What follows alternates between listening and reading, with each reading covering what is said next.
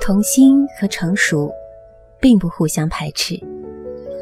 一个人在精神上足够成熟，能够正视和承受人生的苦难，同时心灵依然单纯，对世界仍然怀着儿童般的兴致，这完全是可能的。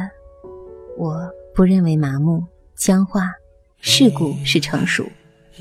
真正的成熟，应该具有生长能力。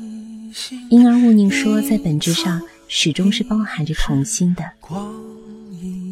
儿童的可贵在于单纯，因为单纯而不以无知为耻，因为单纯而又无所忌讳。这两点正是智慧的重要特征。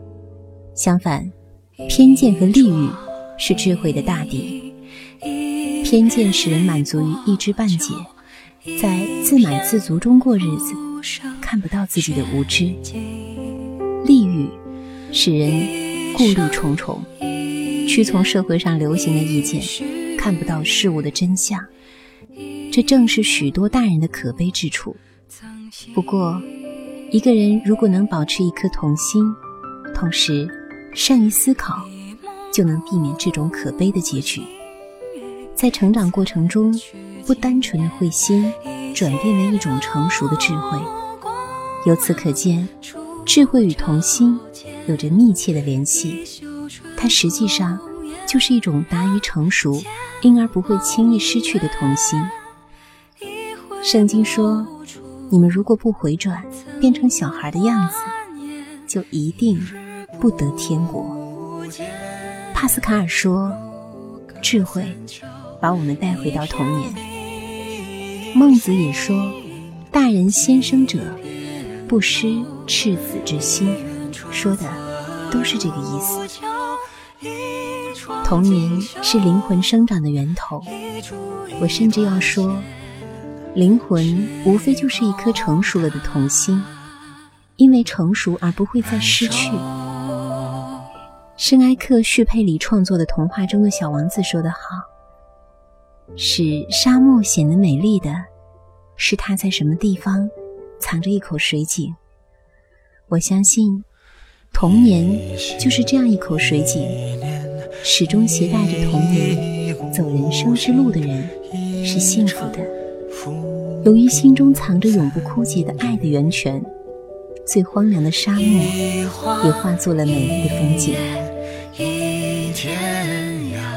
如果有人问，什么原因能使一个人显得年轻呢？我想，最主要的也许是一个人的头脑不要太复杂，在社会处事方面要简单一些，弄不懂的事情就不去弄它好了。我相信，一个人简单就会显得年轻，一世故就会显老。在孩子眼中，世界是不变的；在世界的眼中，孩子一眨眼就老了。电视里的镜头，妈妈告诉小男孩怎么放刀叉。小男孩问：“可是吃的放哪里呢？”当大人们在这些问题上纠缠不清的时候，孩子往往一下子就进入了实质问题。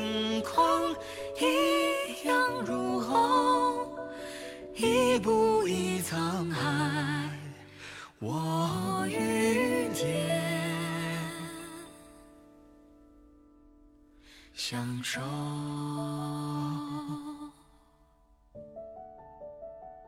我为我将对你撒的谎先跟你道歉。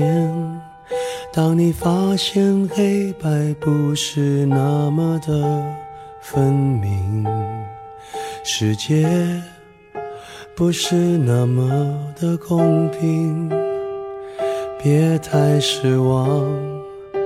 我讲的是个梦想，不用太听我们的话，不要让任何人告诉你，你该怎样对待世界。